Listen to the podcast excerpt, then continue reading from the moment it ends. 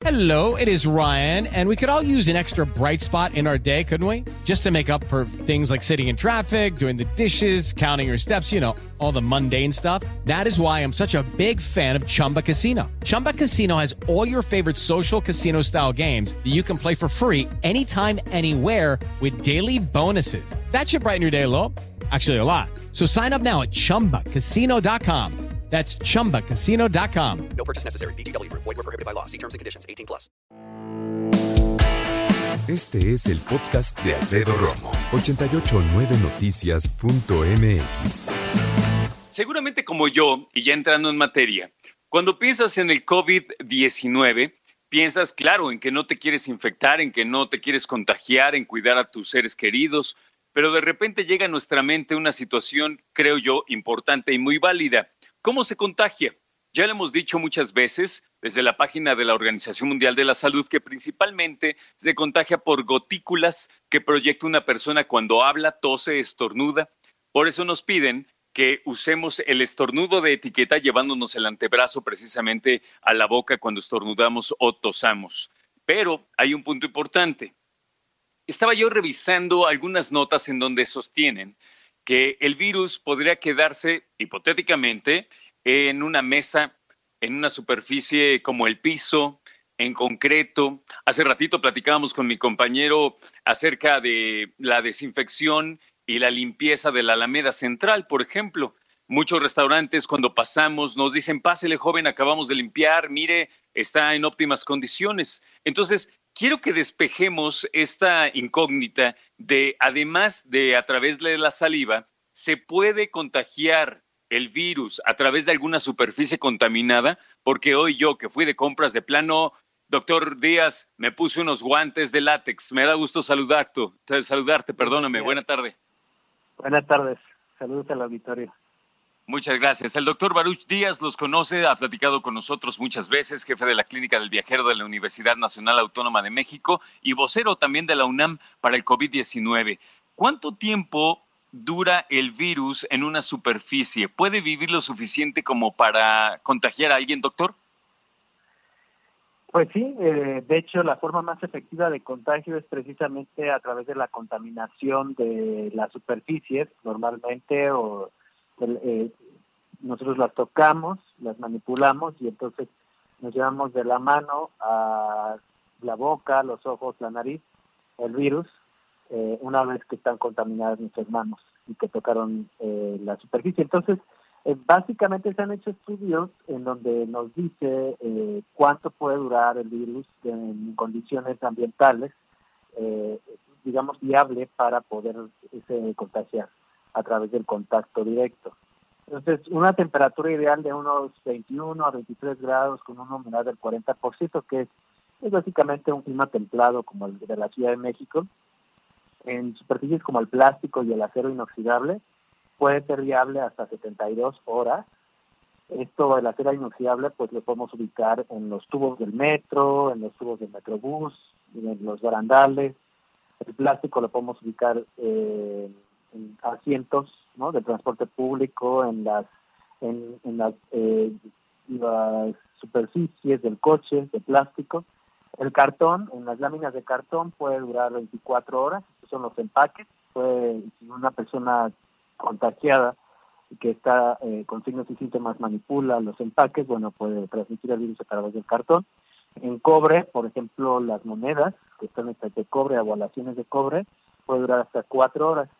Y lo, lo más nuevo que tenemos es que permanece viable en los tapabocas, los tapabocas de alta eficiencia que usa el personal de la salud hasta por siete días, y en el papel higiénico, en los este, Kleenex, ¿no? O en la tela, hasta 24 horas.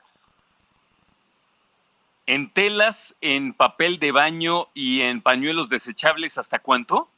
24 horas, un día completo.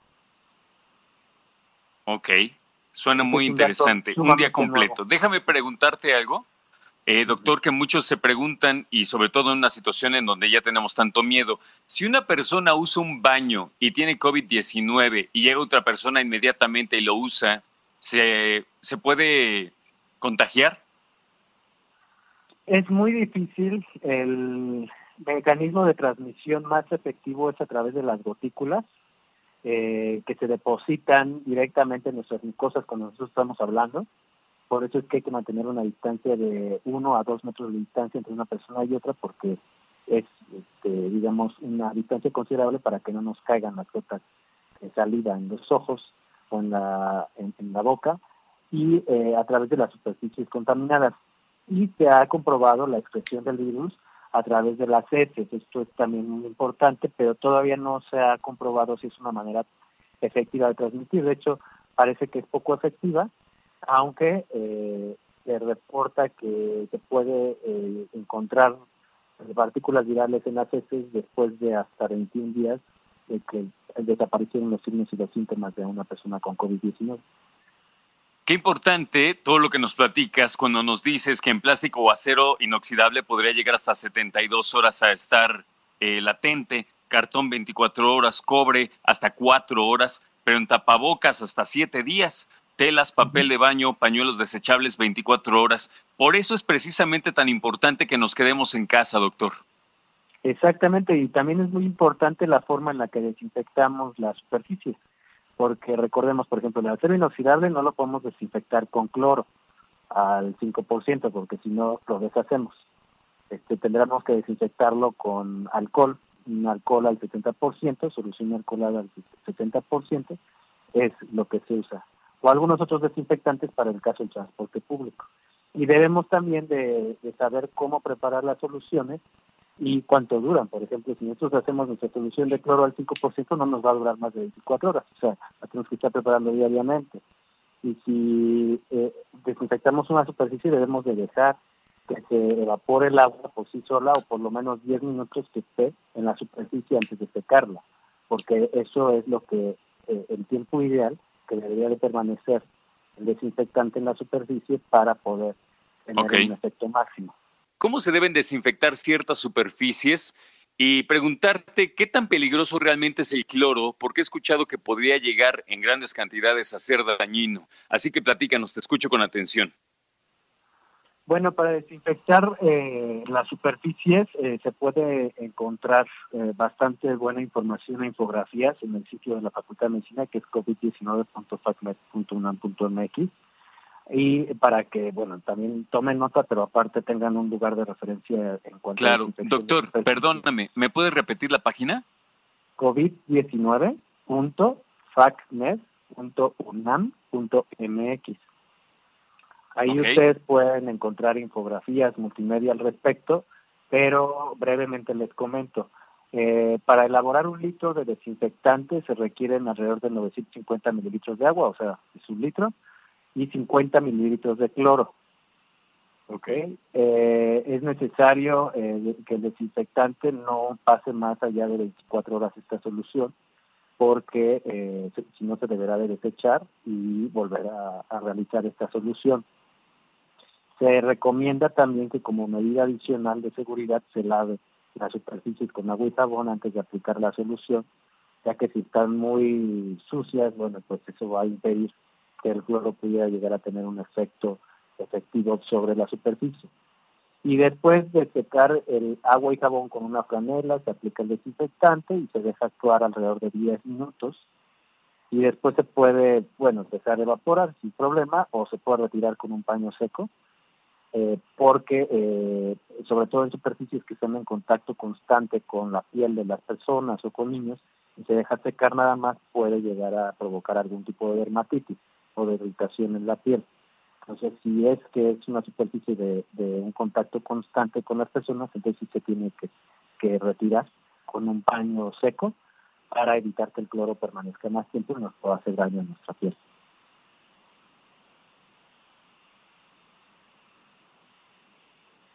Eh, te entiendo perfecto y todo esto es información relevante, información que sirve para que precisamente todos nosotros estemos muy conscientes de en dónde puede llegar a quedarse este virus, cuánto tiempo, pero sobre todo y lo más importante es cómo limpiarlo. Eh, de repente se ha hablado mucho acerca de desinfectantes, marcas, marcas de jabones precisamente que sean antibacteriales. Eh, ¿Es eso importante observarlo, doctor? Verdaderamente es importante en el caso del jabón que diga que es antibacterial o cualquier jabón es bueno? Cualquier jabón es bueno. Realmente la acción del, del jabón sobre los, las capas, digamos, eh, de lípidos, o sea, las grasas, que son las que recubren a la cápsula, en este caso del SARS-CoV-2, que es el virus que provoca COVID-19, son las que se van a diluir con el efecto del alcohol, a diferencia del alcohol gel, eh, eh, perdón, con el jabón, a diferencia del alcohol gel que va a tener otro efecto de desecación y de, de instrucción de las proteínas, el contenido proteico. Por eso es mucho mejor utilizar jabón y agua que alcohol. En el caso de los trastes, de la ropa, con lavarlos con los detergentes y con el jabón para trastes que tenemos, ¿es suficiente ahorita también? Así es, sí, es por supuesto que es suficiente. Perfecto. Pues vamos a estar con más información. Doctor Díaz, gracias por tomar la llamada nuevamente. El doctor Baruch Díaz es jefe de la Clínica del Viajero de la Universidad Nacional Autónoma de México y vocero del COVID precisamente por la misma universidad. Gran fin de semana, doctor. Muchísimas gracias. Gracias a ti. Hasta luego. Hasta luego. Bueno, pues ya escuchaste eh, esto que acabamos de, de escuchar precisamente de la voz del doctor, lo vamos a colocar como un podcast para que lo tengas bien claro y puedas compartirlo. ¿Cuánto tiempo dura el COVID-19 en ciertas superficies, por un lado, pero por otro lado también cómo desinfectar nuestra casa y con qué eh, ingredientes? Esto lo vamos a colocar, ya te digo, como un podcast. La información en covid19.facmed, o sea, Facultad de Medicina, facmed.unam.mx. Repito, covid19.facmed.unam.mx.